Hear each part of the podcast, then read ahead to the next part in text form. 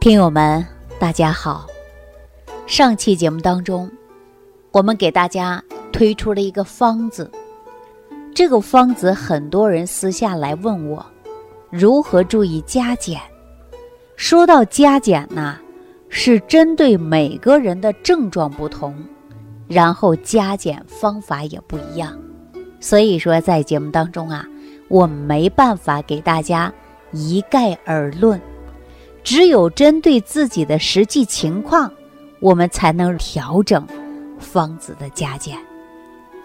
我常说啊，再好的方子，都要先调养人的脾胃。李东垣先生创立的脾胃学说，给我们后人带来很大的启发。无论是从营养学的角度，还是中医的角度，以及西医的角度来讲。说这个脾胃啊，它真的是很重要，所以说也影响了我给大家讲这个万病之源，说脾胃呀。实际这个脾胃功能好啊，它的确是给人带来了健康和长寿。那咱今天呢，就跟大家说说脾。说这个脾之前呢，我们来给大家分析这个字。脾这个字是怎么写的呢？我相信大家都知道，它是月字旁，旁边呢有一个婢字，这个婢呀就是婢女的婢。月字呢为肉作为附属，婢呢地位啊是很低的。我们看到很多电视或者是电影。里边古老的宫廷片当中啊，会有说婢女、奴婢。这个婢呢，相对来说呀，就是地位很低的啊。我们说奴婢就是丫鬟，丫鬟干什么的呢？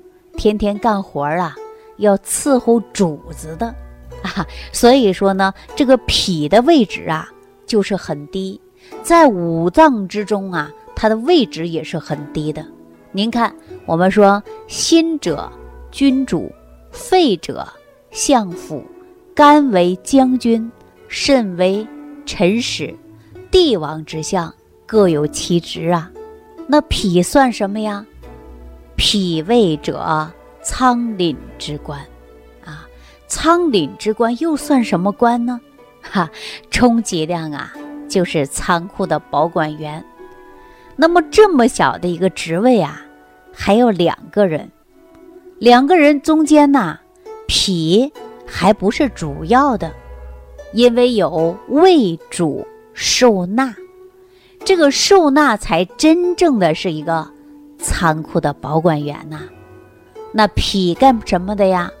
脾主运化，它主输送的。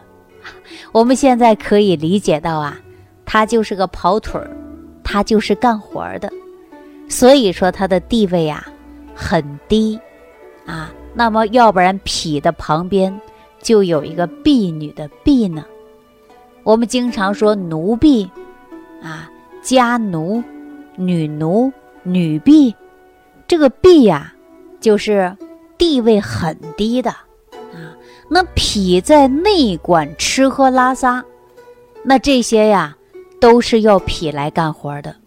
脾主的就是运化，比如说谁需要营养了，他马上就得给送过去；谁少了，你就得补上去，啊，他就不能停，啊，就不能休息，因为他没有地位呀，没有居所呀，那就得到处来回跑，啊，谁缺东西了，你就赶紧给运化去，啊，该没用的东西你就得呀，给他。运输出去，这就是脾的工作。那么，按照中医来讲，脾呀，它就主管食物、营养、五脏六腑，为后天之本。它必须得到处跑，它必须得不能停啊，得天天干活。所以说，中医呀，说脾包含着肠道各个部分，特别是小肠部分。吸收功能，在各个环节呀都是体现出来的。在《黄帝内经》当中啊，就讲到，脾胃在人体当中，它是非常重要的。我们李东垣也创造脾胃学说当中，体现到脾胃的重要性。您看补中益气丸，调整脾胃的，就这一个方子，流传到今天呐，可想而知，说人的脾胃。真的是很重要。您看《黄帝内经》当中啊，都给大家说的很清楚，说一旦脾胃呀它不工作了，那么我们五脏六腑啊就难以得到真正的营养成分，得不到营养成分，时间久了，精气神儿啊它就会慢慢的衰退。我给大家举个简单例子啊。那么我们人体当中的五脏六腑，它是需要营养提供的。那当有一天呐，脾它不工作了，不给五脏六腑、心肝脾胃肾提供营养了，那你说其他的脏腑没有营养，会怎么样啊？它就会出现衰退。那脏腑功能衰退，是不是我们就产生了？慢性疾病啊，所以说脾胃呀，一定要正常养护好了。有人说脾胃是人体能量的源头，就像我们家电啊，如果没电了，你干什么呀都干不了，对不对？那脾胃功能的能量不给其他的脏腑分配了，那脾胃不好了，那人呐就像缺电了。就没电了，啊，电压就会低，费电的器官，你就得先省着点用，一省着点用啊，你就会造成你代谢紊乱，代谢缓慢，那你工作的效率是不是就低呀？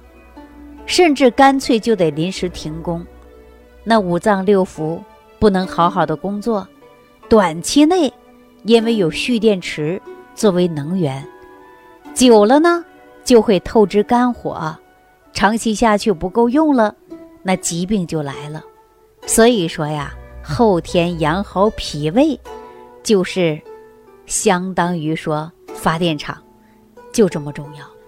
中医常讲啊，脾主运化，说脾运化之五谷精微，那饮食入胃，经过胃的腐熟以后。由脾来主消化和吸收，然后再把这些营养物质按照有序的办法来输送给五脏六腑，把这些营养物质啊往上边输送。首先，它就会给心肺啊，包括头脑营养机体的组成部分，并且呢，通过心肺的作用。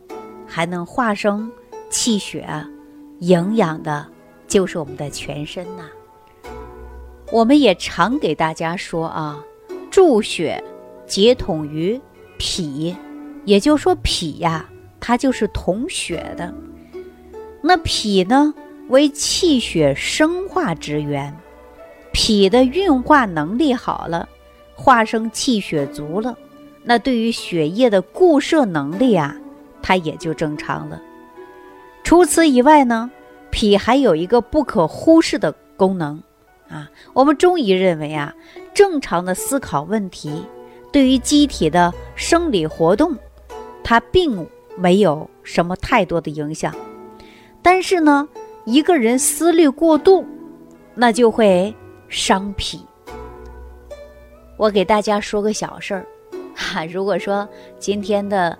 有些女孩子啊，正在收听我们这期节目，偏偏呢跟男朋友吵架了，啊，气得不得了。你就会发现，自己啊不想吃饭，或者说小情侣分开久了，啊，思虑过度，天天想想的不行，啊，说患有了相思病。这个时候呢。你也会吃不下、睡不好，所以说中医有这样的一句话啊：“说思虑过度就会伤脾，也会造成脾不和、卧不安。这也就足以证明啊，说人的思虑过度，它会伤脾的。中医上啊会这样讲啊，说思则气结，则会不思饮食，然后大家会感觉到啊腹胀。还会感觉到呢胀着闷闷的，影响了运化，所以说也影响了气血的化生啊，从而呢会感觉到头晕、目眩的现象，甚至还有烦闷、健忘、手足无力。通过这些足以证明啊，你这个脾胃一旦不工作了，或者说脾胃受伤了，你就再好的食物给你啊，你也吸收不到营养。你没有合适的营养供给全身脏腑功能，你身体慢慢的就会出现慢性的疾病。所以说，胃是人体的加油站呐。那人体当中啊，需要胃的摄入食物，再通过脾的运化，那才能够化生气血呀。所以说，胃为水谷之海，其中生理功能啊，就是。受重于五谷之精微，然后呢，通过脾胃的运化，提供的足够的营养，然后维持正常的生命力。您看后天之本的脾胃是不是很重要啊？那脾胃功能好，那人呐精力就会旺盛，人就会身体健康。那脾胃则为顺，人的体内当中的。所有的身体情况都会得到很大的改变，比如说你胃气它不能往下往上，你就会发现打嗝、胀气啊。它一旦往下走，您就会感觉到浑身很舒服，不会胀，也不会感觉到无力，而且只要脾胃好啊，睡眠也会很好。我刚刚说了，脾不和。